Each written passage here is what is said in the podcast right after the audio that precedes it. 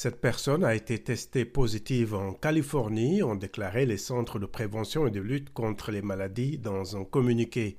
Cet individu était entièrement vacciné et présentait des symptômes légers en cours d'amélioration, ont-ils ajouté. L'individu testé positif était revenu d'Afrique du Sud le 22 novembre. Le variant Omicron du coronavirus a été classé vendredi comme préoccupant par l'Organisation mondiale de la santé. Il a déjà été détecté dans une vingtaine de pays après avoir d'abord été identifié en Afrique du Sud. Washington a interdit l'entrée sur le territoire américain aux personnes en provenance de huit pays d'Afrique australe.